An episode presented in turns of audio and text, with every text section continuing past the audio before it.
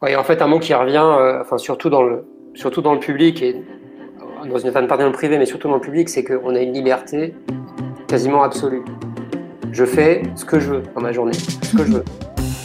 Bienvenue dans ce premier live métier en version audio par Impala.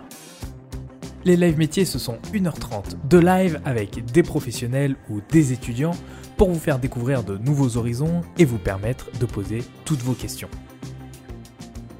Dans ce live sur la recherche scientifique, nous étions accompagnés de deux chercheurs, Tamar à Saint-Gobain dans le privé, Guillaume au CNRS dans le public et d'une doctorante, Chloé, qui termine actuellement son projet de recherche après avoir fait une faculté de pharmacie et l'école Chimie Paris. Parmi toutes les questions que vous nous avez posées, nous répondrons notamment à celle-ci. Qu'est-ce que la recherche fondamentale? Quelles sont les différences entre la recherche dans le public et dans le privé? Quels sont les parcours possibles pour devenir chercheur? Quelles sont les spécialités recommandées par nos intervenants? Comment sont rédigés les articles scientifiques? Qu'est-ce qu'une thèse et comment trouver son sujet de thèse? Quels sont les avantages du métier de chercheur? Merci à tous ceux qui étaient là pendant le live et encore un grand merci à nos invités pour leur participation. Si vous souhaitez participer au live et qu'on pose vos questions, n'hésitez pas à vous inscrire à l'adresse suivante impala.in slash live. Bonne écoute. Ça vient de se lancer sur YouTube, j'avais le, le, retour son. Et en bas, vous avez un chat privé qui est le chat entre nous. On va pouvoir commencer, vous êtes 39. Vous êtes 39 et aujourd'hui, on va parler de la recherche scientifique. On a trois chercheurs. Euh, on a une doctorante, Chloé, et on a deux chercheurs euh, actifs, si je dis pas de bêtises, oui. euh, Guillaume au CNRS et Tamar chez Saint-Gobain. Euh, on a un petit peu de, on a un petit peu de retard, donc on va vite commencer, surtout que Guillaume ne peut rester que jusqu'à 18 h Ce que je vous propose, c'est qu'on qu'on les laisse se présenter et qu'on commence. C'est pas très galant par Guillaume, comme ça, il peut nous parler un petit peu plus de son parcours et, euh, vous pouvez lui poser des questions assez rapidement avant qu'il, s'en aille, avant qu'il file chercher son train. Euh, alors merci Vincent, bonsoir à toutes, bonsoir à tous. Donc euh, je m'appelle Guillaume Stiernemann, je suis chercheur au CNRS. Donc le CNRS, je ne sais pas si c'est un nom qui vous parle, euh, peut-être, peut-être pas. C'est en gros c'est une espèce d'agence nationale euh, qui emploie, euh, on va dire, des chercheurs en France. Et donc on est, on travaille pour l'État, on est fonctionnaire, on, est, on fait partie de cette agence. Donc ça c'est la, théorie, sauf qu'en pratique on est dispatché dans un dans, un certain nombre de labos en France. Donc il y en a dans toutes les villes. Il y a des centres de recherche qui sont en général aussi rattachés à des universités. Et donc voilà, donc je fais partie de ce, CNRS depuis euh, depuis 2014. La porte d'entrée vers euh, vers le monde de la recherche, c'est euh, c'est le doctorat. et ensuite, il y a plusieurs façons d'arriver au doctorat, mais disons que le, le, point commun entre entre tous ces chercheurs finalement, c'est que la très très très très vaste majorité viennent sont docteurs. Moi, je fais de la chimie théorique, donc c'est de la chimie euh, sur, sur, sur ordinateur. En fait, on, on s'intéresse euh, à des choses que les gens peuvent regarder au laboratoire euh, sur une paillasse, hein, en faisant des manipulations, des expériences. Euh, sauf que nous, on a un point de vue euh, plus moléculaire, plus calculatoire, de simulation, qui vient en complément de ces expériences pour, pour les aider à interpréter et pour avoir une image très locale et très contrôlée des choses en tout cas. Sur mon parcours, donc je vous ai parlé un petit peu de la, de la finalité, donc c'est enfin de, de, la fin de mon parcours, c'est le doctorat, c'est donc c'est un diplôme à bac plus 8 dans, dans le système actuel français. Euh, et donc avant ça, euh, soit on peut passer par un parcours euh, universitaire, donc licence, master, et puis finir sur le doctorat. Euh, soit, euh, comme c'est mon cas, et comme c'est le cas de Tamar, mais on en parlera après, euh, on, on, peut passer par, par des grandes écoles, en fait, qui, qui permettent aussi, pour certaines d'entre elles, en tout cas, qui pour certaines d'entre elles ont une orientation vers, vers la recherche. Et donc, moi, j'ai fait l'ENS, donc l'école normale à Paris, après une prépa, en fait. Donc, j'ai fait une classe prépa comme, comme, comme certains d'entre vous, j'imagine, feront euh, pour rentrer comme on peut dans des écoles d'ingénieurs. Et en parallèle de ces écoles d'ingénieurs, il y a des écoles aussi d'ingénieurs plus orientés recherche ou des écoles comme l'ENS et dans une certaine mesure Polytechnique, par exemple, qui, euh, qui, qui, peuvent vraiment mener à des, métiers de chercheurs. Et donc après, on a rattrapé un cursus universitaire, mais en étant passé par, euh, par ces écoles. Et donc avant ça, je remonte encore dans le passé, euh, nous à l'époque, il y avait encore des filières, donc on, voilà, j'ai fait un bac scientifique, comme la plupart des chercheurs, en tout cas les chercheurs en sciences, en sciences fondamentales. Euh, et donc voilà un petit peu pour retracer mon parcours euh, dans le sens inverse. Dernière précision, quelque chose qui, est, euh, intéressant, euh, enfin intéressant, une information complémentaire. donc le doctorat, donc c'est un diplôme à bac plus 8 pour rentrer dans le monde académique, donc où je suis, travailler pour l'État, la recherche fondamentale. En général, c'est demander à ce qu'on fasse aussi une expérience à l'étranger qui vient en complément de ce doctorat. Donc on appelle ça un post-doctorat. et donc c'est une expérience qui dure en général entre 1 et 4 ans. et c'est très dans le système actuel de partir dans un autre pays. Donc, euh, ça peut être en Europe, ça peut être euh, aux États-Unis, ça peut être en Asie. Moi, je suis parti aux États-Unis. Euh, et pour revenir ensuite en France et, et candidater sur ces postes de qui au CNRS ou à l'université marchent par concours en fait. Donc on repasse un concours pour, pour pouvoir avoir un poste à tel ou tel endroit. Super. On va passer aux, aux, présentations de Tamar et de Chloé. Et ensuite, on prendra les questions des élèves. Euh, pour répondre à la question rapidement, est-ce qu'on va parler des parcours ou des métiers? Je n'ai pas très bien compris la question, mais on va parler des deux et euh, on va surtout répondre à vos questions. Donc, euh, n'hésitez pas à les mettre en commentaire. Euh, si, vous, si, vous, voulez qu'on axe plus sur les parcours, posez-nous des questions sur les parcours de Tamar, de Chloé, de Guillaume. Et si vous voulez qu'on axe plus sur le métier, sur le quotidien, sur leur quotidien, bah, poser des questions euh, qui vous intéressent et on essaiera de, de creuser. Euh, Est-ce que Tamar, tu veux bien prendre, euh, prendre la suite? Oui, donc euh, moi je suis chercheuse chez Saint-Gobain. Donc euh, vous avez vous a présenté Guillaume dans la scientifique, la recherche académique et hors scientifique aussi. Et puis vous pouvez aussi faire de la recherche dans une entreprise. la différence c'est que vous allez du coup être là vraiment pour développer des produits qu'on va vouloir vendre. donc chez Saint-Gobain on, fabrique beaucoup de produits pour l'habitat. Et donc moi mon rôle c'est de fabriquer des produits innovants, par exemple pour l'isolation thermique, pour l'acoustique euh, et, afin que Saint-Gobain puisse euh, commercialiser ses produits. On a aussi beaucoup de liens avec la recherche académique, euh, parce que parfois on a besoin d'experts qui existent que dans la recherche académique, académique où on va faire de la recherche plus poussée, et donc on va faire des collaborations avec eux et le parcours pour arriver à la recherche euh, euh, dans, dans, des boîtes privées, en fait, aujourd'hui, il est assez similaire au parcours de la recherche académique. On nous demande d'avoir une thèse. Donc, vous pouvez avoir fait avant soit la fac, soit une école, sachant que, comme disait Guillaume, il y a des écoles qui sont plus axées métier d'ingénieur et des écoles qui sont plus axées métier de la recherche, euh, où on va plus vous pousser à faire une thèse et euh, vous allez être plus mis dans ces milieux-là. Et, euh, et, donc moi, c'est ce que j'ai fait. J'ai fait une prépa, euh, euh, on est ensemble avec Guillaume, et ensuite j'ai fait l'école normale supérieure qui forme du coup au métier de chercheur et de professeur. Et ensuite j'ai fait une thèse qui était financée déjà par Saint-Gobain. Donc en fait, une thèse, c'est un peu comme pour la suite, vous pouvez faire soit une thèse complètement financée par l'État, soit vous pouvez faire une thèse qui est cofinancée entre l'État et une industrie, ce qui vous permet ensuite de rentrer un peu plus facilement dans l'entreprise parce que vous la connaissez. Super, merci beaucoup. Merci pour toutes vos questions. On y revient juste après. On va juste passer à la présentation de, Chloé. Bah, bonjour tout le monde, je m'appelle Chloé. Donc moi je suis en dernière année de doctorat, donc euh, la première étape euh, permet d'accéder au métier de chercheur. Donc euh, comme mes collègues ont dit, le doctorat c'est trois ans de recherche et de travaux sur un projet précis en rapport avec le domaine de recherche du laboratoire. Donc moi mon laboratoire c'est un laboratoire de neurobiologie et donc la neurobiologie, c'est l'étude du fonctionnement du cerveau et du système nerveux en particulier. Et en fait, l'étude euh, du tout petit, donc du moléculaire au niveau du cerveau, et de le relier à une fonction en général, euh, comme des fonctions comme voit tous les jours. Donc par exemple, moi, mon projet, c'est d'étudier, euh, grâce à la chimie, la physique, l'informatique, une toute petite structure du cerveau et comprendre son rapport avec la mémoire, donc notre apprentissage. Euh, et donc voilà, en fait, j'ai trois ans pour euh, publier euh, des papiers sur ce et pour aller le plus loin possible sur mon projet de recherche. Et donc moi, en fait, j'ai fait, pharmacie d'abord, et en fait, grâce à que ce, à l'université, en fait, on a la possibilité d'avoir accès aussi à d'autres écoles d'ingénieurs qui normalement nécessitent de faire une prépa.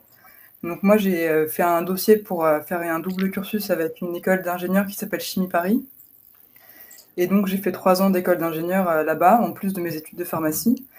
Euh, et ensuite, en Master 2, euh, comme mon école faisait partie d'un ensemble qui s'appelle Paris Sciences Lettres ou PSL, qui relie plusieurs écoles qui ont des domaines différents, j'ai pu faire un Master 2 qui s'appelle Chimie et Sciences du Vivant, qui en fait explique tous les principes chimiques du vivant et qui nous permet de comprendre en quoi la chimie et d'autres domaines, comme la physique, peuvent nous permettre de comprendre des, des, domaines, des, mystères, des mystères biologiques, comme le mystère du cerveau, par exemple.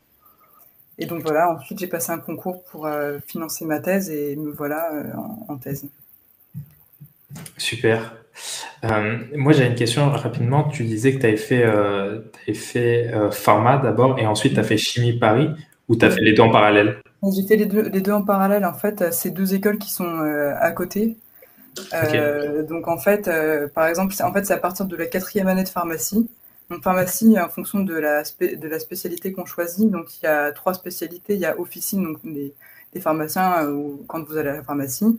Il y a une autre spécialité qui est industrie recherche, donc pour accéder au métier euh, bah, de l'industrie pharmaceutique et de la recherche en, en général, et euh, les métiers à l'hôpital. Et là, c'est plusieurs années, enfin c'est plutôt 9 ans de recherche, de 9 ans d'études. Et en fait, euh, quand on se spécialise dans l'industrie recherche, on peut accéder à, à, d'autres euh, on peut euh, aller voir d'autres écoles d'ingénieurs ou des écoles de commerce, par exemple, et faire ces doubles cursus. Et en fait, on fait la quatrième année et la cinquième année de pharmacie en même temps que la première année d'école, qui est divisée en deux ans, en fait. Donc, j'ai fait euh, ma quatrième année de pharmacie en même temps que la première moitié d'école d'ingénieur et ma cinquième année de pharmacie en même temps que la deuxième partie de la première année d'école d'ingénieur. Et en fait, ensuite, euh, la fin des, études de pharmacie, la sixième année, euh, c'est pour la spécialisation. Et en fait, ma spécialisation, c'était cette école d'ingénieur. Donc, j'ai fait, euh, au lieu de faire la sixième année de pharmacie, j'ai fait la deuxième année d'école d'ingénieur. Et après, j'ai fait la troisième année d'école, en enfin, mon master 2. Quoi. Ok, très bien. Super. Alors, il y avait une question. comment ça se passe une journée en général? Est-ce qu'on peut recommencer, par exemple, avec, avec Guillaume? Euh, comment ça se passe ta journée au quotidien Qu'est-ce que tu fais concrètement?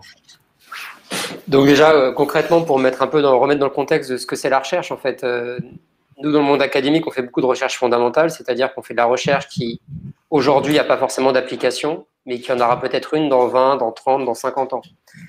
il faut savoir, je ne sais pas si vous réalisez tous les progrès technologiques depuis des centaines d'années, tout vient de la recherche à la base et notamment la recherche fondamentale. Euh, si vous avez un ordinateur devant vous aujourd'hui, c'est parce qu'il y a 120 ans, il y a quelques personnes qui se sont posées des questions qui ont créé la mécanique quantique. Euh, et qu'ensuite, 40 ans plus tard, il y a quelqu'un qui a inventé le transistor. Et à la base, c'est venu pas du tout motivé par une application euh, pratique. quoi. Et euh, c'est la même chose aujourd'hui pour on parle du vaccin contre le Covid. S'il y a un vaccin contre le Covid, c'est parce qu'il y a 20 ans, il y a une scientifique euh, hongroise qui s'est intéressée à l'ARN messager et à la façon dont on pouvait euh, en faire quelque chose d'intéressant comme ça. Donc, c'est plein de progrès scientifiques qui viennent de ces recherches fondamentales sur des questions qui aujourd'hui, voilà, n'ont pas d'application forcément pratique. Maintenant, sur le déroulé d'une journée type, donc pour quelqu'un comme moi qui, qui, suit un poste finalement maintenant où, où j'ai des étudiants thèse, en post-doctorat, etc., qui travaillent sur mes sujets de recherche, euh, c'est essentiellement eux qui font la recherche au quotidien, donc c'est eux qui vont faire les expériences. Euh, et euh, moi, j'ai un rôle de, guide finalement, et de, enfin pas de guide, c'est un, grand mot, mais cadrement de tout ça, et donc pas discuter avec eux, de donner tel regard des telle chose, d'aller faire telle expérience, de poser telle hypothèse et de vérifier si c'est bien ça qu'on voit dans nos, expériences numériques, etc. Et donc ça, c'est la, partie, je veux dire, de, travail en local. et ensuite, dans notre métier de chercheur, il y a une énorme partie qui est l'échange avec les pairs les pairs, les, autres chercheurs en fait. Donc cet échange, il prend plusieurs formes de collaboration. Je peux aller travailler avec un collègue à Londres, par exemple, qui va travailler sur un système mais avec une autre technique. il va ça va être intéressant qu'on travaille ensemble. Et donc ça va impliquer des déplacements pour aller le voir et pour aller interagir avec lui. Ça prend des formes où moi je vais communiquer mes résultats à d'autres chercheurs pour leur dire ah là j'ai trouvé un truc intéressant et c'est comme ça qu'on la communauté. Donc ça, ça prend la forme de conférences. Donc euh, on va assez régulièrement en temps normal, évidemment, en ce moment pas trop, mais en temps normal, on va euh, voilà, au moins une fois tous les tous les deux trois mois en conférence pour, pour, partager. Et la dernière forme de partage de savoir qui est très importante pour les chercheurs, c'est euh, comme Chloé l'a mentionné, les papiers, ce qu'on appelle les papiers, c'est les articles scientifiques, c'est la façon de communiquer et de laisser une trace de ce qu'on a fait. Si je fais de la recherche aujourd'hui dans mon labo et que je le dis à personne, bah, personne va savoir ce que j'ai trouvé. Donc le fait d'avoir une trace et d'avoir euh, quelque chose qui est diffusé au plus grand nombre, c'est, euh, enfin au plus grand nombre spécialistes, euh, c'est les papiers. et donc finalement, notre travail au quotidien, c'est gérer cette recherche, mais surtout la communiquer par les mécanismes dont je vous ai parlé, donc collaboration, conférence, papier, etc. Et dernière chose, on, on, transmet aussi le savoir à des étudiants comme vous, donc euh, la plupart des chercheurs, euh, et il y a même les enseignants-chercheurs qui ont une plus grosse charge d'enseignement, euh, on enseigne dans le supérieur, donc de la licence jusqu'au doctorat en fait. donc on donne des voilà, on donne des cours sur nos sujets de recherche ou plus généralement sur sur les thématiques ou les outils avec lesquels on travaille.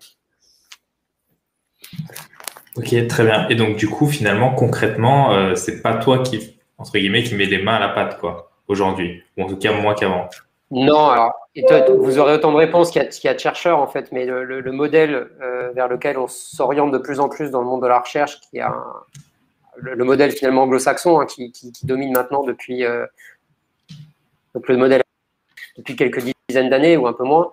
Euh, c'est vraiment un rôle où, on a des, chercheurs qui, pilotent d'autres chercheurs, en général des étudiants, qui font le travail et moi, finalement, je fais du travail, euh, ça m'arrive sporadiquement pour vérifier des choses ou avoir mes petits projets, etc. Mais le gros du travail, euh, c'est pas moi qui le fais. C'est pas, euh, moi, c'est un travail plutôt de gestion euh, et de communication plutôt que faire des expériences. Après, voilà, Chloé en thèse, elle fait des expériences. en post-doctorat, on fait encore, on fait encore ces expériences, ces manips, etc. Et puis, on a une transition douce qui se fait vers un monde plutôt de, de, de management et de et d'organisation. Et ça n'empêche pas qu'on travaille sur les mêmes objets, qu'on a l'intérêt pour la chose, le, le, même, euh, voilà, la même passion et les mêmes goûts. C'est juste que le travail au quotidien est différent. D'accord. Et quand, quand, quand, tu parlais tout à l'heure de, des papiers euh, que vous écrivez, ça, euh, c'est c'est un travail que tout le monde participe à la rédaction ou c'est en particulier des, bah, les doctorants avec qui tu travailles qui, qui écrivent ces papiers-là? Alors en fait, chacun va, chacun va participer au papier euh, auquel il a contribué en fait. Donc on, est, on participe à un article si on a contribué quelque chose, que ce soit une contribution majeure ou une contribution mineure. Donc par exemple, je prends l'exemple d'un quelqu'un qui travaille, qui fait sa thèse sur un sujet. Il va être l'auteur principal de ce papier-là parce que c'est son travail. Mais on va aussi mettre dessus, bah, si par exemple il y a un collaborateur qui a, qui a fait telle, telle expérience, qui a servi au projet, et bah, il va aussi participer au papier et bien sûr l'encadrant qui va être euh, finalement le, celui qui va chapeauter le tout et qui va s'occuper de la rédaction. Enfin, la rédaction, ça peut aussi être l'étudiant, bien sûr. Si, après, voilà, c'est euh, quelque chose qui s'apprend. Hein. On n'est pas en, sachant écrire un papier scientifique, c'est assez codifié sur le, sur le style. Donc, en général, euh, au moins, par exemple, en début de thèse, euh, c'est plutôt l'encadrant qui va chapeauter tout ça. Et, et après, c'est quelque chose qui vient au cours du temps. C'est vraiment des choses très pointues, entre guillemets, pour ultra pour spécialistes, euh, rédigées en anglais, hein, parce que la communication scientifique, euh, elle se fait pas en français. Hein, c'est, enfin, il y a quasiment plus rien en français. Euh, et donc voilà, c'est ça qu'on appelle euh, article scientifique. À quoi ça ressemble sur, sur, sur Internet Il y a des journaux assez connus de science, si ça vous intéresse. Science et Nature, c'est les, les, deux gros journaux les plus prestigieux. Donc, toutes les semaines, ils publient 10, euh, 15 articles. C'est un peu le Graal de publier dans ces, dans ces journaux-là parce que ça touche plein de monde. Et euh, voilà, ça reste difficilement accessible quand on n'est pas forcément spécialiste, mais ça donne une idée de ce que ça peut être un article scientifique. Super. On va passer à la, à la journée type de Tamar. Est-ce que chez Saint-Gobain, tu as la même journée type que Guillaume? Alors, je trouve que Guillaume a fait une bonne transition. Donc, euh, il, il, fait de la recherche fondamentale. Nous, on va essayer d'utiliser cette recherche fondamentale pour l'appliquer. Donc, du coup, on va être, euh, on va aussi, quand on arrive, qu'on est ingénieur, on va travailler avec des techniciens. Donc, c'est peut-être quelque chose qui a un il y a un peu moins euh, euh, dans la recherche académique. Donc, vous avez euh, le poste de technicien, c'est une personne qui va faire beaucoup, beaucoup d'expériences et l'ingénieur va le guider dans ces expériences-là. La différence majeure qu'on aura avec la recherche académique, c'est que nous, on va être en, en lien avec quelqu'un qui veut vendre les matériaux qu'on doit fabriquer, qui va nous dire qu'est-ce qu'il a besoin et on va beaucoup discuter avec lui. Donc, c'est quelqu'un qui est interne à Saint-Gobain. Par exemple, je fabriquais un nouvel isolant pour, pour la thermique. Alors, il va nous dire ce qu'il a besoin comme propriété. Et puis nous, on va faire des expériences, on va lui montrer au fur et à mesure. Donc, euh, on va moins partager avec la communauté euh, euh, globale mondiale parce que c'est secret ce qu'on va faire pour l'entreprise. Par contre, si si vous allez dans une grande entreprise comme par exemple Saint-Gobain, il y a des chercheurs dans le monde entier. Donc, on collabore beaucoup avec d'autres centres de recherche et, on, et, et, nos clients pour qui on fait, donc les gens internes à Saint-Gobain pour qui on fait les produits peuvent être en France, aux États-Unis, en Inde.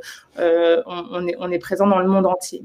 Donc la journée type, quand on arrive juste après la thèse, c'est on fait des expériences, on, travaille avec un technicien, puis on va voir euh, la personne qui nous a demandé de faire ça et on lui explique tous les deux, trois mois les résultats. Et ensuite, on a le même parcours que celui de Guillaume, qui est que au fur et à mesure, vous pouvez euh, euh, évoluer dans l'entreprise. Vous n'êtes pas voué à, rester sur ce poste-là pendant, on va dire, toute votre vie. Dans les évolutions, par exemple, moi, je me suis occupée d'une équipe de 10 personnes avec 5 ingénieurs et 5 techniciens. Et là, du coup, bah, c'est comme ce que disait Guillaume, on est un peu le guide ou le coach euh, de chaque personne pour répondre aux attentes des clients. Euh, et, donc notre journée va être plus être dans du coaching. On va participer avec beaucoup de réunions. On va aider les ingénieurs à préparer des présentations pour euh, les personnes qui nous donnent de l'argent. On va essayer de les aider à comprendre, à analyser les résultats. donc sur ça, c'est assez similaire. Je passe à Chloé. Euh, et toi, du coup, en tant que doctorante, euh, est-ce que tu as la même vie que Tamar et, Guillaume ou euh, il y, a quelques variations? Bah, Il y a quand même quelques variations. moi, c'est pour l'instant, en fait, bon, j'ai donc j'ai un projet sur lequel, auquel je me dédie totalement. donc, je suis vraiment assez libre. J'ai personne d'autre à superviser, sauf parfois des, étudiants de, de master 1 qui viennent de l'école mais euh, en fait, donc, je fais beaucoup d'expériences. Euh, mon, programme est assez libre, ce qui fait que, euh, enfin, ça dépend sûrement des laboratoires et des chefs, mais par exemple, si je préfère faire mes expériences le week-end, bah, je viens le week-end. Si je préfère, si je préfère mes expériences la nuit, je, le fais la nuit. Et je, je, fais un, peu ce que je veux de mon projet, sauf que du coup, je suis, en, je suis encadré par mon, guide, du coup, qui, permet de me dire si ce que je fais c'est bien, qui me donne des idées. Et euh, donc, en fait, le travail du doctorant, c'est beaucoup d'expérience et aussi de lecture de ce qui a été fait avant. Et ce qui est bien, en fait, d'avoir euh, un chef ou un guide comme, euh, comme Guillaume, c'est de c'est que eux ont, beaucoup plus de connaissances que nous et peuvent nous apporter des idées qu'on n'aurait pas eu spécialement vu qu'on est, tout jeune dans le métier. Et euh, aussi, vu que ce qui est bien dans un laboratoire de recherche, c'est qu'il y a pas mal de personnes qui ont des compétences différentes, vu qu'on n'a pas des mêmes milieux.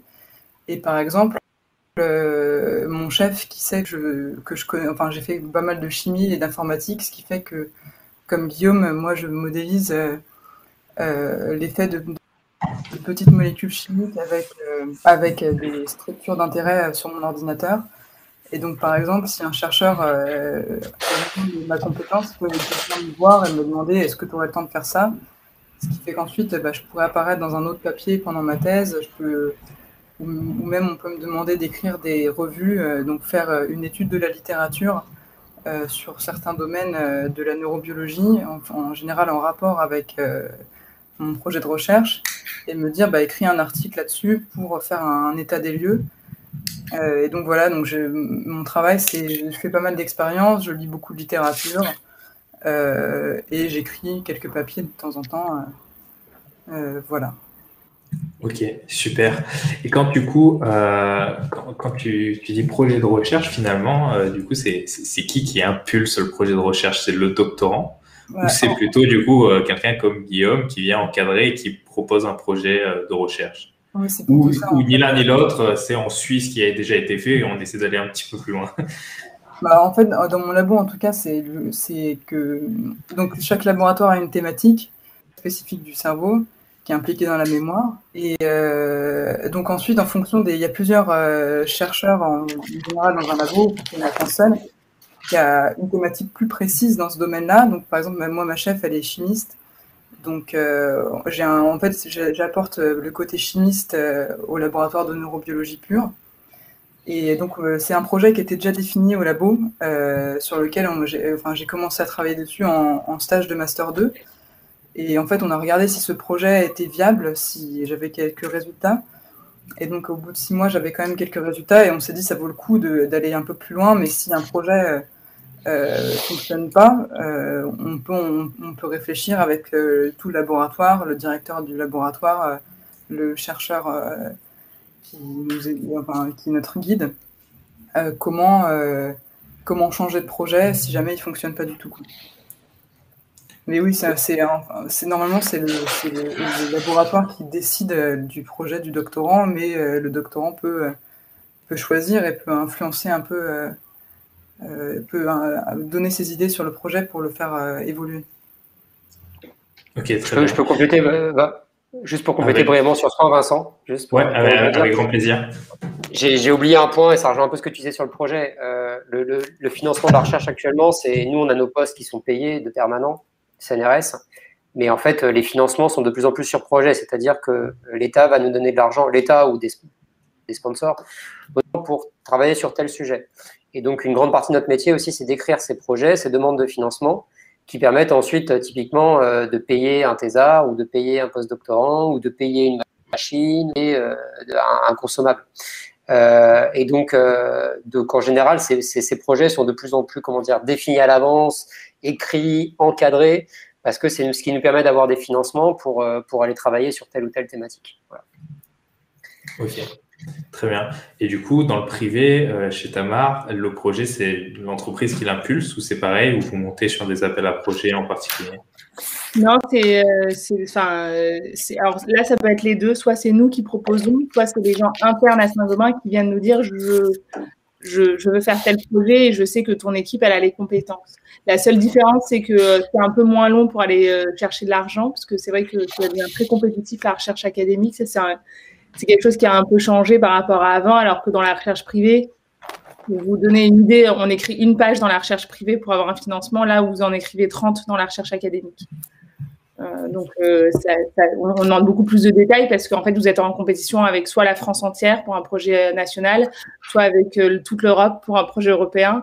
Donc, c'est pas, c'est, pas les mêmes dimensions à ce, niveau-là. Quand, tu dis compétitif avec la France entière, par exemple, c'est qui concrètement les, les, personnes les autres chercheurs Par exemple, quand vous êtes dans la recherche académique comme euh, Guillaume, vous allez soumettre un projet, puis tout le monde va soumettre un projet, puis chacun va devoir expliquer son projet, et puis il y a une seule enveloppe d'argent.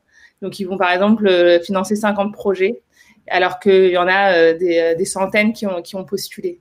Même au sein d'un même labo où, c'est où, où, on postule en tant que laboratoire? Même labo, mais surtout au sein de la France entière. Je veux dire, ça. Après, il va avoir, parfois, on va avoir des thèmes, euh, mais de façon générale, il faut se dire que l'argent de la France qui est consacré à la recherche, euh, après, il doit être redistribué. Donc, vous avez des commissions de chercheurs qui évaluent les projets pour savoir lesquels on va, on va financer. Je disais que c'est compétitif parce que, surtout dans des périodes où les, les, contraintes budgétaires au niveau des États, en tout cas en France, sont assez fortes depuis, depuis pas mal d'années maintenant, euh, et que nous, on est 100% payé par les impôts, on est payé par, euh, voilà, par le contribuable. Il y a une certaine responsabilité et puis euh, il, y a, une part fixe de gâteau à se partager, donc d'où ces appels à projets, d'où cette grosse compétition. Une partie importante pour nous de notre métier, enfin c'est devenu une partie importante d'aller d'aller chercher des sous. On est un petit peu comme si on montait une start-up et qu'on allait faire des levées de fonds et puis on utilise la levée de fonds pour, pour embaucher des gens et progresser dans notre métier. C'est aussi intéressant, hein, je veux dire, c'est pas, frustrant aussi, mais euh, c'est, c'est aussi le jeu. Quoi. Non, mais c'est intéressant de savoir qu'il y a quand même une partie administrative dans le, enfin, faut le savoir dans le métier de chercheur finalement aujourd'hui. Oui, bon, puis on est en France quand même, donc euh, il faut faut pas perdre les bonnes habitudes, quoi. Mais dire le financement par projet, c'est un modèle qui est venu l'aider. Hein. C'est pas les Français qui l'ont inventé. Et tous nos collègues, euh, tous nos collègues internationaux, ils sont à moi d'être dans des situations très particulières. Ils sont tous dans le même euh, dans le même bateau, quoi. D'ailleurs, enfin moi, je suis financé actuellement. Mon, mon gros financement, c'est un projet européen, donc c'est un, un concours européen. Donc c'est tous les pays d'Europe qui candidatent. Donc c'est quelque chose qui est vraiment vraiment partout, quoi. Pas pas juste chez nous. Peut-être pour euh, compléter par rapport aux questions qu'il y a sur le chat, euh, notre euh, journée, quelle est la durée d'une journée en général Le métier de chercheur, c'est un grand métier de passion, je pense. et donc, vous soyez en thèse ou après, c'est vous qui mettez le temps que vous voulez, mais souvent on en met beaucoup. Euh, parce qu'on veut arriver au bout des choses. Et puis, c'est la recherche, c'est-à-dire que vous commencez une expérience, vous savez jamais quand est-ce que ça va se finir et, euh, combien de temps ça va durer. Euh, donc, c'est pas, c'est, pas des métiers d'horaire, c'est pas des métiers où on va vous dire arrivez à 9h et vous quittez votre poste à 17h. C'est, vous le vivez pour vous d'abord, surtout en thèse, je trouve, c'est vraiment son projet, on est pleinement dessus. Et, et, après, bien sûr, chacun a ses contraintes personnelles, mais moi, par exemple, je vais, je vais faire du 9h à 18h.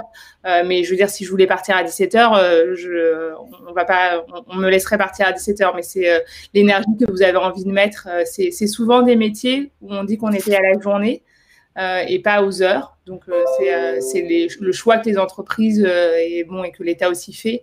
Donc, ça, vous, êtes assez indépendant en fait sur, vos horaires. Ça, je voulais compléter, Chloé, Guillaume, sur ce point de la durée. C'est exactement ça. Et, et, moi, c'est ce qui me plaît d'ailleurs, c'est qu'on est assez, qu'on est libre, enfin, en tout cas en doctorat, de, de, faire les heures qu'on veut. Si on en a, si on en a marre, on est super fatigué, bah, un jour on vient pas et, ça ne nous empêche pas de travailler ensuite euh, super, enfin, énormément notre journée. C'est vrai enfin, en tout cas en doctorat, c'est vrai qu'on la, la, durée elle est assez longue de la journée. Mais bon, euh, c'est super chouette aussi. On fait plein de découvertes, on apprend plein de trucs. Euh, parfois, on voit pas le temps passer et c'est bien. On, apprend plein de choses dans les couloirs avec les autres chercheurs. Euh. Enfin, c'est peut-être des journées longues, mais c'est vraiment très intéressant. Oui, en fait, un mot qui revient, enfin, surtout, dans le, surtout dans le public et dans une partie dans le privé, mais surtout dans le public, c'est qu'on a une liberté quasiment absolue. Je fais ce que je veux dans ma journée ce que je veux. Si demain, j'ai pas envie de travailler sur tel truc, je le fais pas. Et si demain, j'ai envie de changer complètement de sujet, je peux. Et à la rigueur, si demain, j'ai envie de rien faire pendant six mois, je peux aussi. est extrêmement flexible dans notre orientation thématique et extrêmement flexible dans notre gestion euh, de, calendrier. Donc, euh, et pareil, si je sais qu'aujourd'hui, je dois partir à 15 heures, bah, je peux. Et euh, en contrepartie, je sais que je m'y remettrai, euh, je sais pas, de 21h à 23h. Je sais que je peux travailler le week-end si j'ai besoin. Donc, on a vraiment beaucoup de flexibilité.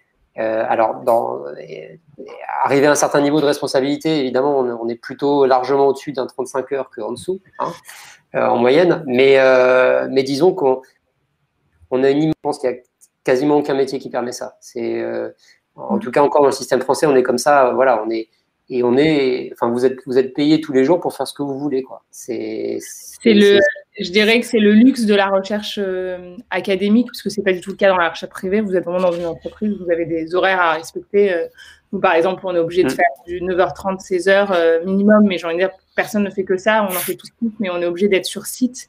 Euh, quand on n'est pas en télétravail, bien sûr, euh, euh, dans, dans, ces heures-là. Et pour vous donner peut-être une question qui, qui, revient souvent, c'est la différence entre la recherche privée et la recherche publique sur ça. La recherche publique, elle vous donne beaucoup plus en effet de liberté. Et c'est la liberté de, de, votre science aussi. Moi, j'ai pas le choix. Je ne peux pas décider comme Guillaume demain de changer de domaine scientifique parce qu'en fait, il faut que je, je, ce que je fais soit pour que Saint-Gobain, à la fin, arrive à vendre des matériaux. Donc, si, si, si ça ne c'est pas rentable pour eux, on va pas me demander de travailler dessus et j'aurais pas le choix de ne pas travailler dessus. Et la différence, après, elle, se fait euh, en termes de salaire, euh, parce qu'il y a toujours une contrepartie. Donc, vous avez le luxe de la liberté, puis euh, dans l'entreprise, vous allez avoir plutôt le luxe du salaire, dans le sens où les grilles de salaire vont être plus élevées, surtout au fur et à mesure des évolutions dans, dans le système privé par rapport au système public. Donc, c'est pour moi, les, je veux dire, chacun son luxe, c'est juste que c'est pas le même. ça Très bien. Je pense que vous en avez convaincu euh, quelques-uns quand même. Euh, je, vais, je vais prendre des questions euh, rapidement. Et on nous demande est-ce que l'expérience à l'étranger, ça peut être par exemple Erasmus ou c'est forcément un, post-doctorat? Oui, bien sûr. Alors, ça peut être. alors, si on veut rentrer dans le monde de la recherche académique, ça sera au moins un post-doctorat. D'accord? Mais ce qui se fait beaucoup dans les milieux universitaires et aussi dans les écoles d'ingénieurs, hein, quasiment toutes maintenant, c'est il y, a, très fréquemment des échanges, donc on peut partir euh, trois mois, six mois, un, an. Ce qu'on appelle Erasmus, finalement, c'est un petit peu un mécanisme. On part pour euh, un semestre ou plus d'études à l'étranger. Et ce qu'on a pu faire avec Tamar dans nos cursus, c'est euh, au-delà de ça, partir pour faire des expériences de recherche en tant que stagiaire dans des labos étrangers donc euh, ce qui est possible en Europe. Moi, j'étais parti aux États-Unis quand j'étais en master aussi. Donc, dans beaucoup de moments, on peut partir à l'étranger, que ce soit au niveau de stage, au niveau d'études et ensuite au niveau du postdoctorat. Et ça me permet juste de prendre peut-être en même temps une question parce qu'il y, a eu deux trois questions sur l'anglais en fait. Euh, oui, parce que du coup, c'est l'aspect étranger, euh, l'aspect étranger et, anglais. Ce qui est plus important pour si vous vous destinez à des métiers comme ça, c'est la science, d'accord? C'est d'être, d'avoir un bon bagage en physique, enfin en maths, en physique et en biologie si vous souhaitez partir sur, euh, sur des, sciences de la vie. Euh, l'anglais est important, c'est notre langue de travail. Hein. Moi, je, on travaille au jour le jour, on travaille quasiment pas en français, mais c'est quelque chose qui peut venir sur le tas, d'accord? C'est bien d'avoir quelques bases, bien sûr, mais on a commencé nos, parcours scientifiques en école sans être des stars de l'anglais, voilà. Et à pratiquer. Et à pratiquer et à pratiquer tous les jours, on est quasiment bilingue. Je veux dire, c'est notre langue de travail, donc ça fait dix ans que, je parle anglais tous les jours, donc ça vient sur le tas. Et en fait, il y a un anglais scientifique, qui est très différent d'un anglais. Euh, euh, vous allez peut-être pas pouvoir raconter toute votre vie euh, en anglais. Par contre, l'anglais scientifique, il s'acquiert hyper très facilement parce que, comme disait Chloé tout à l'heure, on lit beaucoup d'articles et tous les articles sont en anglais. Donc, c'est-à-dire que vous allez apprendre les mots de votre discipline en anglais très naturellement. Et donc, après, parler anglais, c'est pas l'anglais que vous faites au, collège, au lycée, c'est un, anglais de la vie de tous les jours. Là, c'est un anglais pour euh, le travail. Donc, même si vous n'êtes pas très fort, en fait, euh, vous allez finir par vous y mettre. Donc, c'est pas que vous, euh, c'est toujours un plus si vous êtes déjà fort. Mais c'est pas, comme dit Guillaume, l'intérêt premier, c'est la science. L'anglais, c'est juste le moyen de communiquer. Moi, j'ai vu personne aujourd'hui autour de moi qui n'arrive pas à faire de la science parce qu'il est mauvais en anglais. ça, alors qu'il y a plein de gens qui parlent anglais mais qui ne savent pas faire de science. Ouais. c'est plus facile C'est mon cas. Euh, juste pour revenir sur, sur, la partie voyage, est-ce que c'est quelque chose euh, qu'on... Déjà, il y avait une question, c'est est-ce qu'on voyage, euh, est-ce qu'on voyage beaucoup dans le métier de la recherche? Puis moi, j'ai envie de rajouter une, une autre question. Est-ce que c'est obligé de faire un voyage post-doctorat maintenant pour devenir chercheur? Auquel cas, comment Chloé va faire dans cette période de Covid? Euh, alors, est-ce qu'on voyage beaucoup? En temps habituel Ça, c'est pareil, c'est l'orientation que vous pouvez donner à votre, carrière et à votre façon de travailler. Euh, je connais des gens qui partent deux, trois fois en voyage par an. J'en connais qui partent toutes les deux semaines. Euh, et des, chercheurs qui deviennent des références dans leur domaine et qui sont très connus, très demandés pour des conférences à droite à gauche. C'est vrai que si on aime bien voyager, changer, etc., c'est quelque chose qui, en fait, peut être très présent. Euh, mais encore une fois, on peut choisir aussi de moins voyager. Surtout aujourd'hui, il y a de plus en plus de choses qui se développent à distance, etc.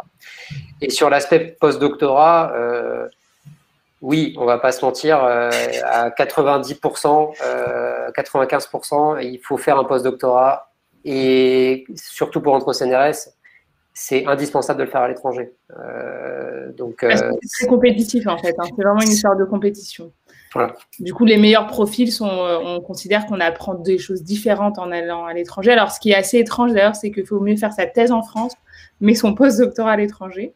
Euh, on est bien formé en France par la thèse, c'est en tout cas c'est généralement le parcours des gens. Et puis euh, après, on considère qu'il faut aller voir ailleurs, d'autres pays, pour, pour aller se faire former. Ça marche. Et du coup, comment tu fais, Chloé, maintenant pour faire ton post-doctorat? À l'étranger Moi, post-doctorat, pour l'instant, enfin, normalement, ce sera dans un an, voire un an et demi, euh, si je continue un peu, un petit peu en post-doc avec, dans mon labo pour finir ce que j'ai à faire.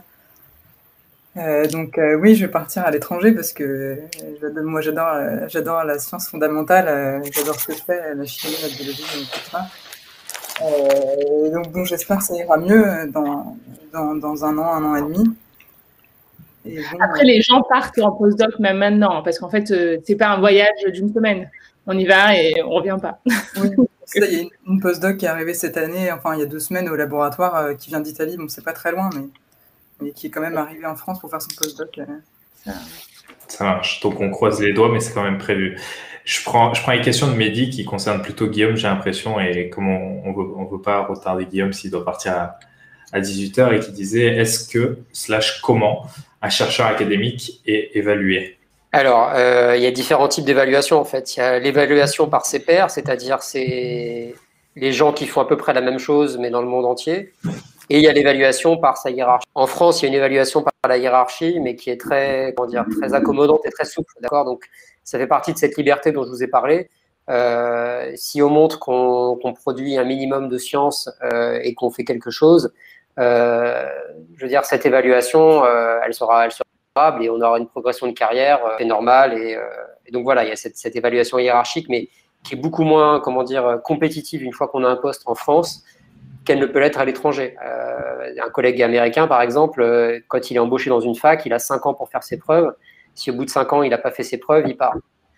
En France, on ne met pas les gens à la porte comme ça et, c'est des positions de, voilà, c'est des CDI euh, de fonctionnaires qui, qui durent toute une vie si on ne peut pas.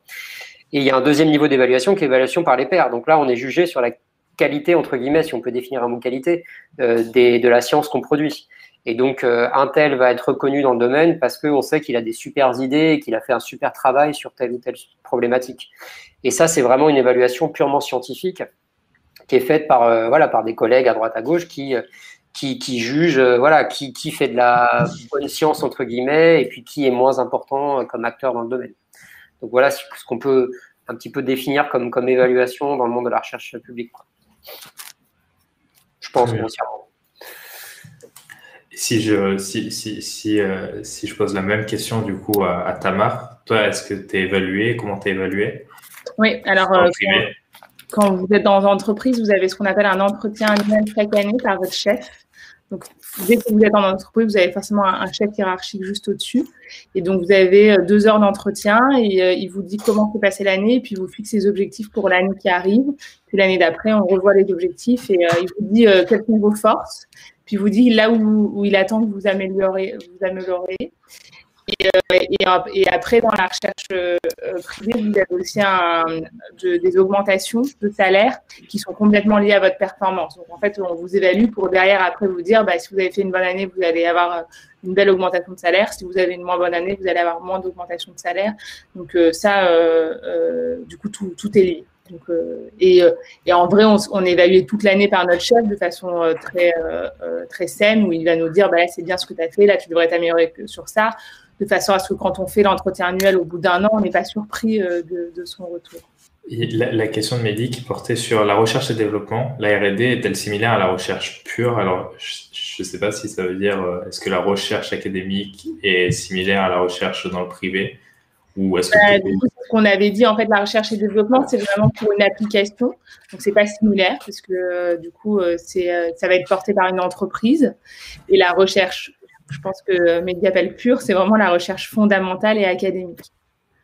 Après, il y, a, beaucoup de passerelles entre les deux. Il y a des laboratoires qui, aident beaucoup les industries. Il y a des laboratoires qui ont beaucoup de partenariats avec euh, des, entreprises. Et puis, il va y avoir des laboratoires qui sont vraiment dans une partie très fondamentale où, en fait, le lien avec l'application n'est pas encore fait et sera fait des années plus tard. Et toi pardon, Juste pour donner un exemple de l'actualité. De l'actualité, hum. euh, le vaccin contre le Covid, encore une fois, la recherche fondamentale, c'est travailler sur l'ARN messager, comprendre comment ça marche, comprendre comment c'est intégré dans la cellule, comment, comment ça peut être traduit en protéines, etc faire un vaccin contre le Covid, c'est de la recherche et développement. Mm. On, à la rigueur, c'est exceptionnel de faire un vaccin, mais pour la recherche fondamentale pure, on s'en fout d'un vaccin. Euh, le vaccin, c'est une, une, application finalement. Euh, la recherche, elle va vraiment s'intéresser à comment marchent les choses. Le vaccin, c'est comment soigner les gens, c'est une application. Si on peut faire un truc très...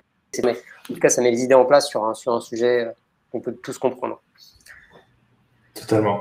Et j'avais une question. Et toi, Tamar, si tu, tu, tu, veux passer de la R&D à de la recherche académique, c'est possible. Tu, nous as dit que le pont euh, académique privé est assez, assez facilement faisable, mais est-ce que l'inverse est aussi faisable? Non, c'est pas faisable. C'est euh, pas faisable parce qu'en fait, il y a des concours très codés à un certain âge. Après, vous pouvez plus parce que c'est très compétitif. Donc, euh, bah, il faut vraiment faire des thèses et, des post-doctorats à un haut niveau scientifique. Donc, si vous voulez, quand vous allez dans la recherche privée, donc on disait quelle est la différence entre la recherche privée et la recherche publique. La recherche privée, c'est quand c'est financé par une entreprise privée. La recherche publique, c'est financé par l'État, donc par vos impôts.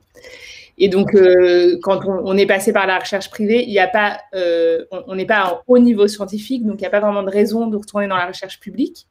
Par contre, on a des exemples, mais on ne peut pas dire que c'est très courant, de gens du public qui viennent dans le privé. Parce que pour le coup, eux, ils ont développé une forte expertise. Donc, à tous les niveaux, souvent, ça va plutôt être des professeurs à un niveau assez élevé. Et puis, ils vont intégrer des entreprises à un niveau de responsabilité élevé parce qu'on va considérer qu'ils connaissent très bien un domaine scientifique et que du coup, on va, on va vouloir profiter de cette expertise-là. C'est des, euh, choix qui, euh, qui, doivent se faire généralement assez tôt. Euh, pareil, il y avait la, la, question tout à l'heure où Guillaume a répondu sur le post-doctorat. En fait, quand vous, allez dans la recherche privée, vous n'avez pas besoin de faire de post-doctorat. vous pouvez être embauché juste après la thèse. maintenant, quand on fait de la recherche et développement, on demande presque systématiquement une thèse. Mais par contre, il n'y a pas besoin derrière de faire des post-doctorats. Vous pouvez en faire si vous avez envie. Mais je veux dire, ce n'est pas une obligation de parcours. Donc ça aussi, c'est une différence. Et, clairement, c'est moins compétitif de rentrer dans une entreprise que de rentrer euh, au CNRS, parce qu'en fait, il y a plus d'entreprises que de places au CNRS. Ça marche. Et toi, du coup, euh, Chloé, tu, veux faire quoi? Tu veux faire euh, plutôt du public ou du privé? Est-ce que tu as une idée? Euh, Moi, je veux rester dans le public normalement, mais vu que c'est très difficile, je sais pas, mais oui, enfin, j'espère vraiment rester dans le public parce que je trouve que la science fondamentale, on va vraiment au fond des choses, on essaie de comprendre les choses les plus, les plus petites, les plus mystérieuses, on fait, on s'émerveille sans arrêt. C'est super chouette, alors que je trouve que dans la recherche privée, il y a plus de cadres, on peut moins partir dans tous les sens, euh, c'est moins libre. quoi. J'aime bien cette liberté qu'on a dans la recherche publique. C'est un long chemin à faire avant d'accéder à ce qu'on veut. Oui, et puis du coup, vu que le changement est unilatéral quasiment, euh, on peut passer du, du, public au privé assez facilement et pas l'inverse. Peut-être qu'on a tendance à vouloir commencer tous un petit peu dans le public. Non, je sais pas. Euh, moi, je me suis beaucoup posé cette question quand, euh, quand j'ai fini ma thèse. Peut-être pour décrire la différence fondamentale, c'est que la recherche fondamentale, la recherche publique, vous allez aller dans le détail de, vous allez, vous allez devenir un super chercheur, un super expert au plusieurs années. Vous allez, vous allez euh, agrandir, comme Guillaume le fait, votre domaine de compétences. Dans la recherche privée, vous allez plutôt parcourir des métiers différents. Donc, ça n'a rien à voir. C'est-à-dire que si vous n'avez pas envie de vous dire, moi, dans 30 ans, euh, je n'ai pas envie euh, de continuer à aller regarder la petite molécule ou aller encadrer des post-doctorats ou des, euh, des thésards, ben là, il faut aller dans le privé. Vous ne savez pas trop ce que vous allez faire. C'est plutôt un pari de changement. Mais dans le, dans, le, privé, par exemple, vous pouvez démarrer en faisant de la recherche et développement et vous pouvez faire du marketing après. Vous pouvez être patron d'une usine.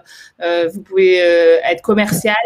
Vous allez avoir des parcours qui qui, vont changer. Donc, on, est plus dans une dynamique de changement de poste tous les cinq ans. Euh, parfois, on est en, découvrant quelque chose de complètement nouveau. Alors que dans la recherche euh, publique, vous allez plus aller vraiment euh, parcourir des domaines, peut-être parcourir un autre domaine scientifique, mais toujours en faisant le même métier. Vous n'avez pas changé de fonction, on va dire.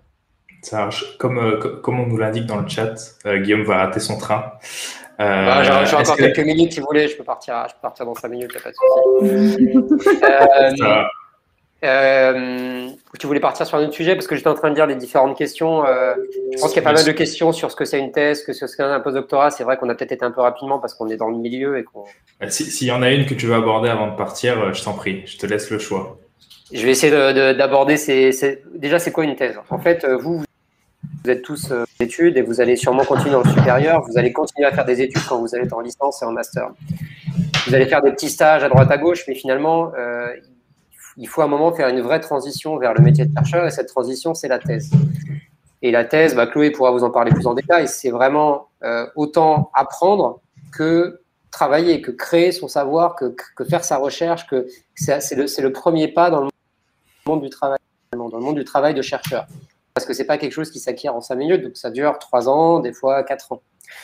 Et le postdoctorat, c'est la consolidation de ça euh, vers quelque chose qui est encore plus en transition vers l'application de son métier futur qui sera chercheur.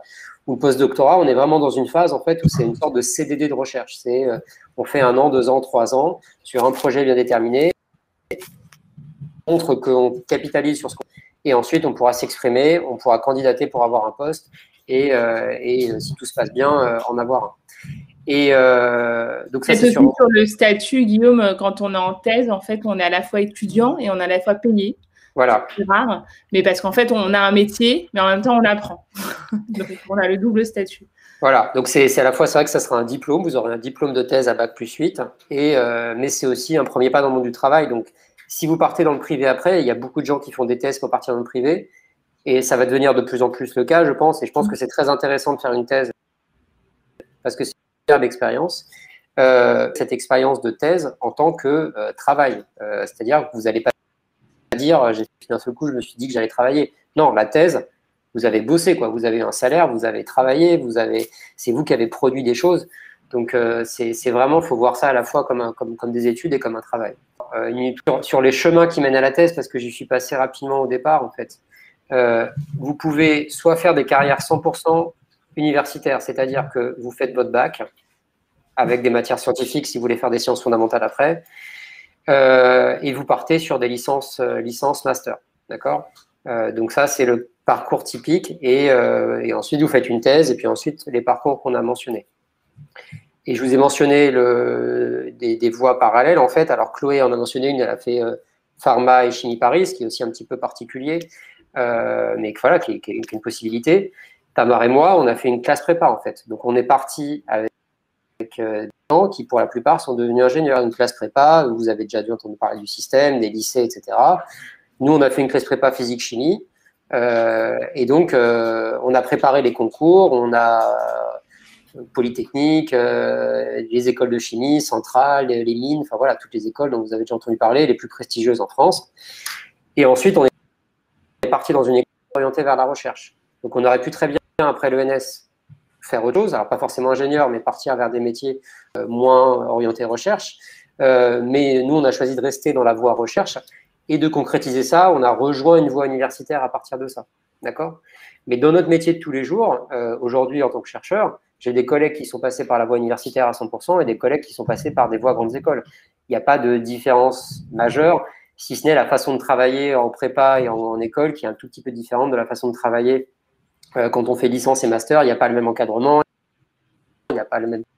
Donc ça, c'est à vous de voir ce qui, voilà, avec quoi vous êtes le plus confortable. Et aussi, par exemple, si vous avez des doutes sur si vous voulez faire la recherche ou si vous voulez faire ingénieur, bah, c'est clair que c'est intéressant de faire une classe prépa, par exemple. Ça vous ferme pas ça vous ferme pas la porte pour la recherche, mais ça vous permet de, faire aussi euh, un métier d'ingénieur plus tard. Euh, donc voilà, il y a plein de possibilités pour arriver à ça. En fait, on n'est pas sur une formation type.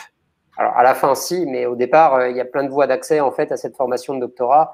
Et, et les choses, voilà, les choses évoluent vers quelque c'est de plus en plus flexible, il y a de plus en plus de voies possibles euh, et le doctorat est de plus en plus valorisé dans le monde de l'entreprise. Donc, euh, donc, on a parlé de la compétitivité.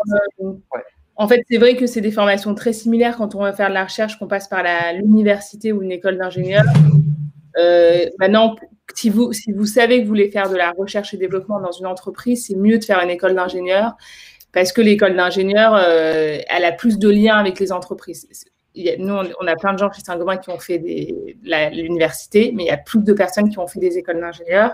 Et euh, c'est aujourd'hui le système français. C'est pas forcément, je dirais, euh, en soi indispensable pour être, enfin, c'est pas du tout euh, utile pour être un bon chercheur. On peut être des deux, des, deux formations, mais intrinsèquement, quand vous faites une école d'ingénieur, c'est des écoles qui sont plus liées aux, aux entreprises. Ce qui, j'imagine, du coup, Guillaume, est moins le cas quand tu veux, quand tu postules au CNRS, que tu aies fait l'université ou une école d'ingénieur, c'est transparent.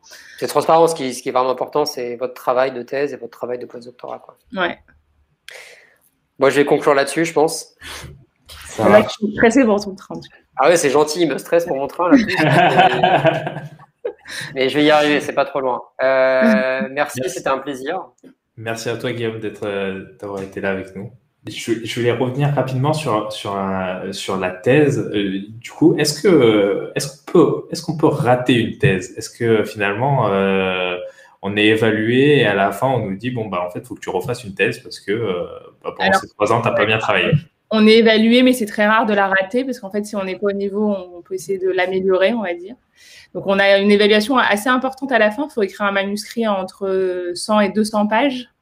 Donc on peut en dire que c'est long. Euh, et ensuite, il y a un jury qui est, qui est constitué de chercheurs à, euh, à, travers la France ou le monde, qui est expert dans notre domaine, qui va relire le manuscrit. Il, y a, deux personnes qui on appelle rapporteurs, qui vont faire une évaluation de, de trois pages et qui vont dire, OK, le niveau est bon, il peut passer la soutenance. Ensuite, il y a une soutenance de thèse où on fait 45 minutes d'oral avec un jury élargi entre 5 et 10 personnes qui auront tous lu la thèse et qui vont, une fois qu'on a fait 45 minutes d'oral, vont nous poser entre une à deux heures de questions auxquelles il va falloir répondre. Et là, après, ils vont se réunir pour décider s'ils nous donnent le diplôme de thèse et si on peut avoir une mention euh, à ce diplôme-là. Maintenant, quand on arrive à ce niveau-là, euh, moi, j'ai jamais vu quelqu'un qui euh, qui l'a pas. Par contre, il peut arriver que euh, le, rapporteur dise le niveau est pas assez bon, on réécrit la thèse, refaites ça. Maintenant, les directeurs de thèse, ça veut dire que notre encadrant au laboratoire connaît le niveau attendu, donc il ne va pas non plus nous envoyer si on n'a pas le bon niveau. Et il y a aussi des thèses qui peuvent s'arrêter au bout d'un an, deux ans, parce que le doctorant, en fait, il veut plus le faire, il n'est pas satisfait, parce que l'encadrant, mais on va pas s'amuser à aller jusqu'au bout si on sait que ça va pas passer. Ok. Et donc, du coup, c'est l'encadrant qui va décider euh, de la date à laquelle on passe, ou c'est le doctorant? c'est la fin de notre contrat. En fait, on est comme on, est payé il y a une fin. Donc, il va falloir se débrouiller pour que ça arrive à la fin. Donc, du coup, on arrête les expériences généralement deux à trois mois avant pour écrire, soumettre et, passer la soutenance. Et si on considère qu'il y a un manque de résultats parce que ça a été plus compliqué, on une demande supplémentaire de financement. Alors, peut-être pour répondre, il y a quelqu'un qui dit J'ai toujours pas très bien compris ce que c'est une thèse. En fait, quand vous voulez être chercheur, vous avez cinq ans d'études. Et puis derrière ces cinq ans, vous avez besoin de travailler sur un sujet pour vraiment bien euh, euh, euh, vous mettre dans la peau d'un chercheur. Si vous voulez, c'est un exemple, c'est un peu un luxe parce que c'est la seule fois de votre vie que vous pouvez travailler que sur un sujet. Et là, vous allez essayer de chercher, chercher et de proposer des choses, de faire des expériences, de, de découvrir des choses. Et c'est ce qu'on appelle, c'est une formation sur une thèse. Ça dure trois ans. Donc, c'est un sujet passionnant. C'est un peu comme votre bébé. C'est votre sujet à vous. Vous allez avoir des guides, mais il n'y a que vous qui travaillez pendant trois ans, vous allez devenir euh, expert de ça. Et c'est à la suite de ça qu'on peut vous dire, ben là, tu es chercheur. Maintenant, tu vas pouvoir travailler sur euh, trois sujets en même temps parce que pendant trois ans, tu as été focalisé que sur un sujet. Peut-être qu'on peut prendre l'exemple de la thèse de, de Chloé. Euh, peut-être que tu peux nous en parler un, peu plus. toi, quel est le sujet sur lequel tu travailles et où est-ce que tu en es? Qu'est-ce que tu fais? Tu as dit qu'il y avait pas mal de lectures. Euh, quand est-ce que ça aboutit euh, Nous en parler peut-être un petit peu plus en, détail. Ça peut donner un exemple. Euh, oui, bah alors donc mon projet c'est en fait donc j'étudie une toute petite structure dans le cerveau qui s'appelle un récepteur. Et en fait, ces toutes petites structures, il y en a beaucoup dans le cerveau et on ne sait pas quel est leur rôle exact. C'est-à-dire, on ne sait pas quel est leur rôle exact, par exemple, dans la mémoire. Est-ce que ça renforce la mémoire? Est-ce que ça la réduit? Et on sait, par exemple, que ces petites structures, quand elles ne marchent pas bien, ça peut donner euh, certaines maladies, comme euh, la maladie d'Alzheimer. Et donc, en fait, moi, mon but, c'est de pouvoir étudier euh, ces toutes petites structures très précisément. Donc, en fait, j'utilise la chimie je, développe des petites molécules qui sont comme des interrupteurs qui, qui s'allument ou qui s'éteignent avec la lumière pour, en fait, activer ou désactiver ces toutes petites structures du cerveau et en fait, euh, quand on arrivera à les, euh, enfin, quand j'arriverai à développer cet outil qui permettra d'allumer ou d'éteindre euh, cette petite structure, ça me permettra de bien comprendre quel est l'effet sur la mémoire. Par exemple, là pour l'instant, j'étudie au niveau du tout petit, j'ai structure et je regarde si l'outil fonctionne, interrompre son activité ou l'activer. Et en fait, ensuite, je passerai sur un gros réseau neuronal, sur des neurones en culture où je verrai si euh, mes molécules elles peuvent modifier le signal nerveux. Et ensuite, euh, en, fonction de ce que je verrai, et par exemple, on peut étudier ça, ça sur euh, des, des, organismes vivants, comme par exemple des souris, et ensuite voir si en fait la modulation de ces toutes petites structures grâce à la lumière et leur activation et déactivation, ça, ça permet, enfin, on pourra avoir un effet sur la mémoire des souris, et ensuite ça nous permettra si jamais il y a une application euh, qui pourra en découler, ce sera par exemple euh, euh, grâce en, connaissant ces toutes petites structures, en connaissant leur, pourquoi elles sont là quoi, dans le cerveau, on pourra se dire bah, c'est ces petites structures-là qui sont responsables de cette maladie. Et ensuite, quand on pourra résoudre les problèmes d'une maladie, on dira bon, on va cibler cette petite structure parce qu'on a démontré qu'elle était importante dans cette maladie. Et donc voilà, en fait, au début, bah, on teste, euh, bah, par exemple, moi, je, développais cette petite molécule avec ces petits interrupteurs qui, modifient l'activité des structures. Donc au début, c'était, euh, j'étudiais leur structure, je regardais euh, si elles marchaient sur le tout petit, puis je passe du tout petit au un peu plus gros, j'étudie des interrupteurs sur des plus grosses cellules. Puis ensuite, euh, j'étudie ça sur des neurones. Puis ensuite, euh, euh, je pourrais étudier, je pourrais étudier l'effet de ces petites molécules sur des, sur des souris. Et ainsi de suite, on va de plus en plus loin jusqu'à prouver que, que notre projet est viable et peut répondre à une question en particulier. Donc du coup, ensuite, une fois que tu as fait toutes ces expériences, tu, tu, tu rédiges un papier que tu vas, tu vas aller présenter devant un jury, c'est ça? Non, un manuscrit. Oui, un manuscrit. En fait, il y a les deux. Il y a, il y a un papier qu'on doit normalement écrire avant la fin de la thèse, euh, qui, qui, parle de nos recherches, mais on met pas, on met pas tout dans le papier. On met que ce qu'il y a de plus intéressant. Euh, et ensuite, on écrit, on écrit une thèse. Donc, c'est, euh, comme dit Tamar, un manuscrit de 100 à 300 pages dans lesquels on, dit tout ce qu'on a fait, en fait, tout notre métier. Enfin, on parle de, des recherches sur la littérature, ce qui nous a permis de faire ces expériences. donc c'est comme un rapport de stage, quoi. C'est un, résumé de tout. De 300 pages. Ouais, un gros rapport de stage. de 300 pages et ensuite on passe devant un jury. Mais par contre, le papier qu'on écrit sur, sur notre travail de thèse, c'est pas un jury qui va se réunir, mais c'est euh, des, comme, comme l'a dit Guillaume, euh, nos pairs, quoi, des, des professionnels du domaine euh, de la, de la France ou de l'international qui vont lire notre papier et qui vont dire est-ce que c'est bien, est-ce que c'est pas bien, est-ce que vous devez faire d'autres expériences pour montrer que c'est vrai? Voilà. Donc c'est le papier et le manuscrit. Et toi, du coup, là, tu as commencé à écrire, euh, à écrire euh, pour industrie ou? Non, non. Non, non, j'en ai un peu peur d'ailleurs parce que parce que j'aime pas écrire. Euh.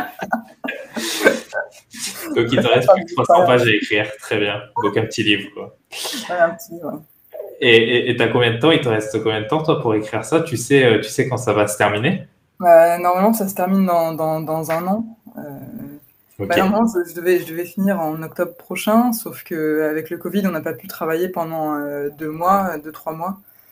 Euh, donc, je vais avoir trois mois en plus. Et, euh, donc, voilà, enfin, j'espère qu'aussi on pourra me, enfin, me financer après, enfin, que mon chef me finance un petit peu de, après ma thèse pour que je puisse continuer jusqu'au bout. ok. Pas me stresser, quoi.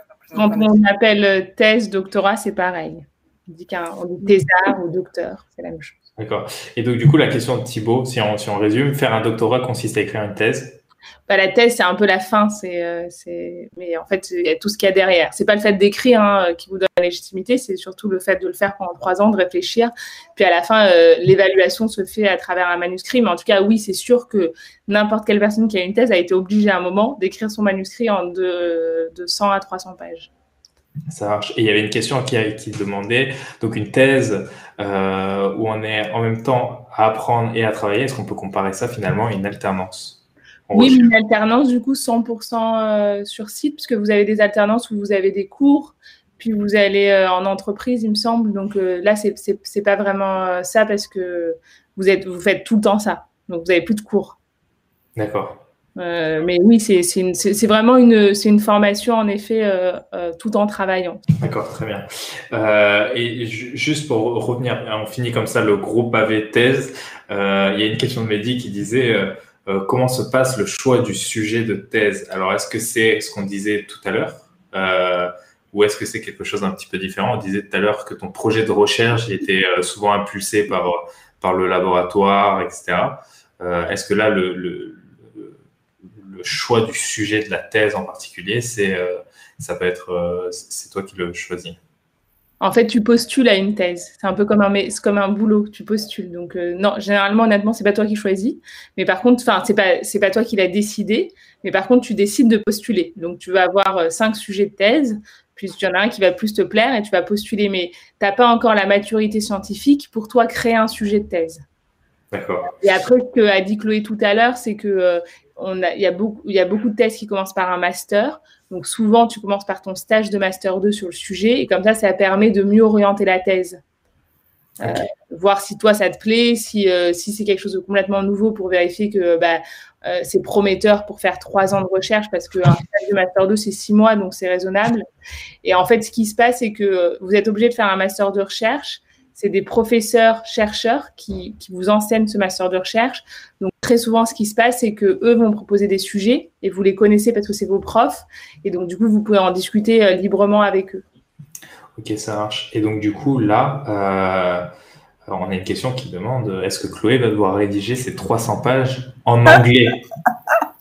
Non, de la chance, c'est en français. En France, euh, je ne sais pas si c'est le cas pour tout, mais pour tous les labos, mais en tout cas, on est obligé de l'écrire en français. Ok. Euh, on est obligé de l'écrire en français. Euh, c'est pas une si mauvaise nouvelle. C'est oui non, malheureusement parce que je suis pas pour le coup moi je suis vraiment pas très bonne en anglais euh, j'ai beau j'ai beau je suis partie en, en stage de master 2 en, en, Australie je suis partie en Chine en master 1 mais je suis pas pour autant super forte en anglais donc donc bon, euh, pour l'instant, c'est pas un handicap, mais, euh, mais non, euh, heureusement, les 300 pages, je vais pas les écrire en anglais. Mais l'article, enfin, en ce moment, par exemple, j'écris une revue, j'ai dû l'écrire en anglais et c'est et bon, c'est pas. plus 10 pages, on va dire. c'est quand on écrit des articles, c'est plus court, ça, entre 3 pages et 10 pages. Alors qu'une thèse, c'est beaucoup plus. on, on en souffrirait de l'écrire en anglais. D'accord. Donc, du coup, ton manuscrit de 300 pages, tu vas pas l'écrire en anglais. Par contre, le petit papier que tu vas faire, euh, que tu, tu, qu'on, va évaluer, que les pairs vont évaluer, euh, ça, tu vas devoir l'écrire en anglais. Ah oui. Ça marche. Présentation, par exemple, dans, dans, mon labo, il y a une seule personne qui parle pas français, enfin qui parle quand même français, mais qui qui, qui est pas française, quoi. Et donc, on, toutes nos présentations, euh, on doit les faire en anglais. Donc, c'est vrai que l'anglais, c'est c'est tous les jours, euh, enfin tous les jours au labo et chaque réunion est faite en anglais. Euh. Donc euh, oui, c'est vrai qu'on doit quand même parler anglais, mais c'est pas grave si on n'est pas exceptionnel, excellent. Quoi. Ça marche. Il nous reste une dizaine de minutes. J'ai envie de cadrer le truc en, avec trois grands sujets. Il y a, la question là entre la différence entre métier d'ingénieur et métier de la recherche que je pense qui est intéressant d'aborder. Et il y a des questions particulièrement sur les parcours. Alors je sais que vous n'avez pas fait euh, que vous n'avez pas fait euh, le même bac puisqu'il y a eu la réforme du bac en 2018. Euh, je voudrais qu'on se pose deux minutes quand même sur est-ce que vous avez des conseils par rapport aux matières et revoir un petit peu les différents parcours que vous avez fait dans les grandes lignes et au pire, après, euh, je donnerai un outil aux élèves pour qu'on aille voir euh, les, spécialités. Et enfin, si vous avez des questions dans le chat, n'hésitez pas à les mettre. On essaiera en quelques minutes de prendre trois, quatre questions et d'y répondre assez rapidement. Euh, ou au pire, comme ça, moi, je les récupérerai et j'irai les poser par email et on essaiera de faire un récapitulatif par email des questions les plus posées. Alors, si, si on commence rapidement sur, sur les parcours, on a dit qu'il y avait, il y avait plusieurs possibilités pour devenir chercheur. Euh, vous m'arrêtez si je me trompe. Il y a d'abord la possibilité d'aller à l'université, faire, faire, une licence, puis un master, puis un, un, doctorat. Euh, donc ça, euh, c'est un peu le parcours que toi, tu as fait un parcours un peu mixte, Chloé, c'est ça? Avec, Enfin, j'aurais pu faire juste pharmacie ou juste chimie Paris, ça aurait été pareil. J'aurais pu accéder au métier de la recherche aussi. Pharma, c'est fac, c'est ça? C'est une université? université Et chimie, et, et, Chimie Paris, c'est une école Oui, c'est une école euh, après prépa, quoi. Ok, post-prépa. Et... De manière différente aussi. D'accord, ça marche. Donc, il y, a, une première phase, il y a une première option qui est plutôt euh, faire, euh, faire une université. Et il y a une deuxième option qui est faire une prépa, comme toi, tu as fait, Tamar, puis faire un concours de grande, aux grandes écoles. Exactement. Et donc, du coup, les concours aux grandes écoles après la prépa, ce sont plutôt des concours enfin, ce sont plutôt des écoles d'ingé finalement. Oui, c'est des écoles d'ingénieurs et donc euh, en fait, euh, il y en a qui demandaient en effet quelles sont les écoles d'ingénieurs les mieux pour ça. Donc vous avez des écoles d'ingénieurs qui ont une forte identité en recherche. Donc par exemple, il y a l'ESPCI à Paris, qui est une école d'ingénieurs de physique et chimie, où vous allez avoir beaucoup de chercheurs et beaucoup de gens qui, qui, font des thèses en sortant, alors qu'il y, y, y, a des écoles où il y a très peu de gens qui font des thèses. C'est vraiment une histoire de culture. Donc si vous savez vous voulez faire de la recherche, euh, bah, il vaut mieux choisir des écoles d'ingénieurs euh, qui ont cette culture-là. Euh, et donc, toutes ces études-là, ça, représente cinq années, que ce soit ingénieur ou, enfin, que ça soit école d'ingénieur ou fac, couplé au master, ça fait cinq ans. Et vous rajoutez trois ans de thèse, donc ça fait bac plus 8. C'est pour ça, il y a quelqu'un qui demande combien d'années en moyenne. Il faut huit ans 8 ans si vous voulez faire de la recherche privée et encore plus si vous voulez faire de la recherche publique parce qu'il faut après ajouter des années de post-doctorat. Je dirais entre, euh, ça peut être entre 1 ou 2 ans minimum jusqu'à 4 ou 5 ans. Euh, en biologie, c'est un peu plus long généralement parce que c'est encore plus compétitif. Mais euh, Guillaume, par exemple, il a dû faire 2 ans de post-doctorat. Très bien. Si je reviens sur les, sur les spécialités, très rapidement, même si du coup vous n'aurez pas les spécialités potentiellement exact euh, selon les attendus du supérieur. Euh, je, vous donnerai un lien tout à l'heure pour qu'on regarde ensemble les élèves qui, seront encore là, euh, les spécialités qu'il faut faire selon les formations que vous souhaitez faire. néanmoins, est-ce que vous aurez peut-être des conseils pour vos parcours En tout cas, qu'est-ce que vous auriez choisi? Il faut savoir qu'aujourd'hui, les, élèves en seconde doivent choisir trois euh, matières. Donc, ça peut être maths, physique, SVT, typiquement, ou maths, euh, histoire et euh, anglais. ils ont le droit de choisir trois matières qui sont leur spécialité. Et en, terminale, ils doivent en garder seulement deux sur les trois.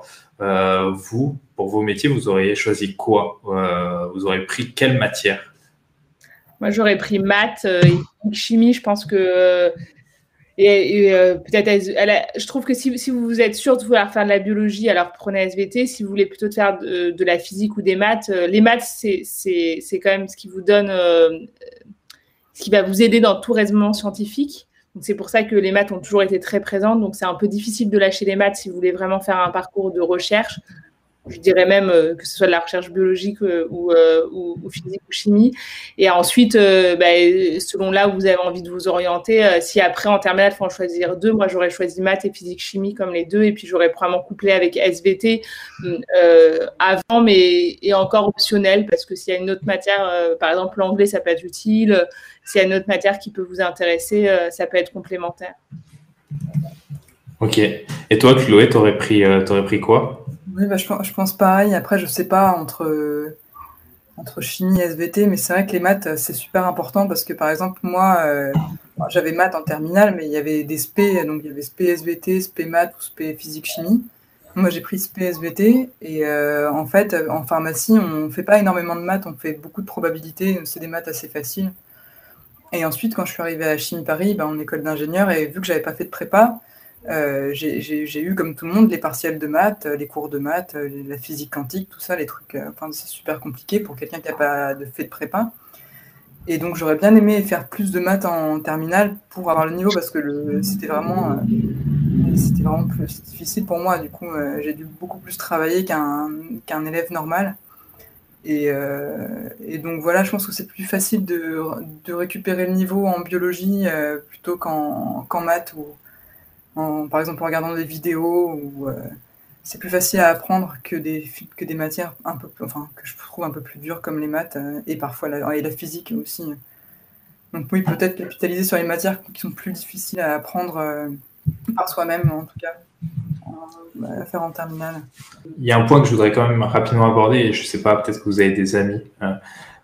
mais ce soir on a été vraiment très science dure, entre guillemets. Mm il y a quand même aussi, euh, aussi des chercheurs dans, des, euh, dans les sciences humaines euh, et sociales. Donc, il n'y a pas que les maths et les SVT. Si vous êtes très bon en histoire, vous pouvez devenir chercheur en histoire. si vous êtes très bon en, je vais pas dire en littérature, mais ou dans d'autres matières plus littéraires, il y a aussi, on peut aussi devenir chercheur dans ces domaines-là. Donc là, c'est des profils qui sont très très axés maths, physique, SVT. Mais euh, voilà, je pense que finalement, il n'y a pas, euh, à la fac, généralement, il n'y a pas énormément de, de matières qu'on doit absolument avoir pour y rentrer. Euh, il n'y a pas non plus de filière, il n'y a pas que la filière générale, technologique, ou enfin, il y a pas, y a, les, filières professionnelles peuvent aussi rentrer à la fac. Donc, je pense qu'il faut aussi contrebalancer et pas trop focus sur, sur ces matières-là. Non, la différence peut-être à garder en tête, c'est qu'il y a certains, en fait, le fait que la recherche scientifique soit très couplée à l'entreprise, il y a plus de débouchés. Donc, par exemple, si vous faites de si vous faites de l'histoire, vous allez pouvoir faire de la recherche académique à chaque fois, ça c'est sûr, ou être professeur. Euh, vous n'avez pas le troisième pendant d'ingénieur. Par contre, tout ce qui est sociologie, euh, euh, nous, par exemple, chez Saint-Gobain, on, embauche des sociologues, on embauche des designers. donc, il y, a toute une partie, en fait, des, sciences sociales qui, sont dans les entreprises aussi. Mais vous allez avoir moins de parcours différents. Mais, mais clairement, c'est des filières très intéressantes. Et si vous voulez faire de la recherche académique, tous les sujets marchent. Hein. Est-ce qu'on peut prendre la question sur un GVS chercheur? Alors, euh, je ne sais pas si c'est ingénieur R&D ou si c'est ingénieur tout court, parce que ça, euh, ça, change un peu. Alors, je vais essayer de répondre dans les deux cas. Donc, les métiers de la recherche, vous pouvez soit faire de la recherche publique, de la recherche académique, soit de la recherche industrielle. La différence, c'est que la recherche fondamentale, euh, vous n'allez pas être forcément lié à une application, faire de la belle science à un très haut niveau. Et comme disait Guillaume tout à l'heure, vous avez une grande liberté de choisir le sujet que vous voulez. Si vous allez dans la recherche privée, qu'on appelle communément recherche et développement, vous allez, vous allez faire de la science, mais pour une industrie, donc pour que ça soit rentable. Et dans ces cas-là, vous n'allez pas forcément avoir le choix du sujet, vous allez faire de la science moins pointue, mais plus appliquée. Euh, donc c'est vraiment une histoire de, de, sensibilité, il n'y a pas de bon ou mauvais. Et ensuite, dans les entreprises, vous avez aussi des métiers d'ingénieur, pas d'ingénieur-chercheur, d'ingénieur tout court. Donc dans ces cas-là, pas besoin de faire une thèse. Vous pouvez directement rentrer après la fac ou après une école d'ingénieur. C'est euh, plus conseillé, bien sûr, l'école d'ingénieur dans ce cas-là. Et donc, vous allez être plus sur du développement et moins sur de la recherche. En fait, euh, euh, c'est un peu ce que disait Guillaume tout à l'heure, c'est le parcours de la vie on découvre une recherche fondamentale, on commence à l'appliquer, puis un jour ça sort vraiment en produit. Ben, en entreprise, il y a les gens qui vont, qui vont essayer de trouver ce qu'on peut appliquer de la recherche fondamentale pour la, euh, dans l'entreprise, ça c'est plutôt les chercheurs. Puis il y a des gens qui vont aller sur une ligne de production, faire tout pour que ça marche, vérifier que le procédé marche bien, que, que, que, le matériau est bien fait. Ça c'est un, un, un travail d'ingénieur. Et dans ces cas-là, vous n'avez pas forcément besoin de faire la thèse, vous pouvez vous arrêter au bout de cinq ans d'études et intégrer l'entreprise. Super. Euh, on a une question qui demandait qu'est-ce qu'on fait sur, pendant le post-doctorat? Vous faites, euh, c'est un peu pareil qu'une thèse, c'est juste que c'est plus court et vous êtes plus mature. Donc c'est un sujet, vous avez qu'un sujet, vous vous concentrez sur le sujet et vous devez l'étudier c'est vraiment pareil euh, et on, conseille de le faire à l'étranger parce que euh, il y a, d'autres façons de travailler à l'étranger. Il y a des experts que vous n'allez pas avoir en France, donc le milieu, c'est très, c'est très peu conseillé de rester dans le même laboratoire que sa thèse, par exemple. Mais c'est juste une, c'est comme une thèse mais en version accélérée et puis vous êtes plus efficace parce que vous avez eu la thèse, donc vous savez mieux faire. Et, du coup, euh, là encore une fois, c'est vous postulez à, pour, pour, pour, choisir le sujet Ouais, en fait, c'est vraiment comme des annonces de job d'été même. Hein. Vous avez les labos, ils postent une annonce, ils disent euh, Moi, je cherche un postdoctorat de deux ans, ça, c'est le salaire, ça, c'est le sujet, euh, euh, je veux telle expérience, et, puis vous, et puis vous passez des entretiens. Donc là, dans le parcours de Chloé, on a 300 pages à écrire d'ici d'ici un an. Et ensuite, il faut postuler un postdoctorat concrètement. Quel beau programme. Magnifique. Et si possible, dans un pays chaud. Oui, sans Covid. Exactement, où il y a la mer. Super. Est-ce que vous avez un dernier conseil à donner aux, élèves? Il est 18h30, on est pile poil dans le timing. Moi, je vous dirais d'essayer de faire ce que vous avez vraiment envie de faire, parce que quand on aime son métier, c'est le plus beau luxe dans la vie. Donc, suivez vos envies, euh, réfléchissez bien, et, même si vous ne savez pas encore aujourd'hui, c'est normal en fait, on apprend. Euh, moi, à votre âge, je ne savais vraiment pas ce que je voulais faire. Et quand on ne sait pas, euh, aller dans le plus général, parce que comme ça, vous fermez moins de portes. Et puis, au fur et à mesure, vous allez mieux apprendre à vous connaître, à connaître vos envies. Et, euh, c'est assez stimulant d'aimer son travail. C'est une grosse partie de notre journée. On ne vit pas pour notre travail, mais quand on a la chance de, l'aimer, bah, la, vie est plus belle. À toi, Chloé. je peux pas passer après Tamara. Elle a dit exactement ce qu'il faut.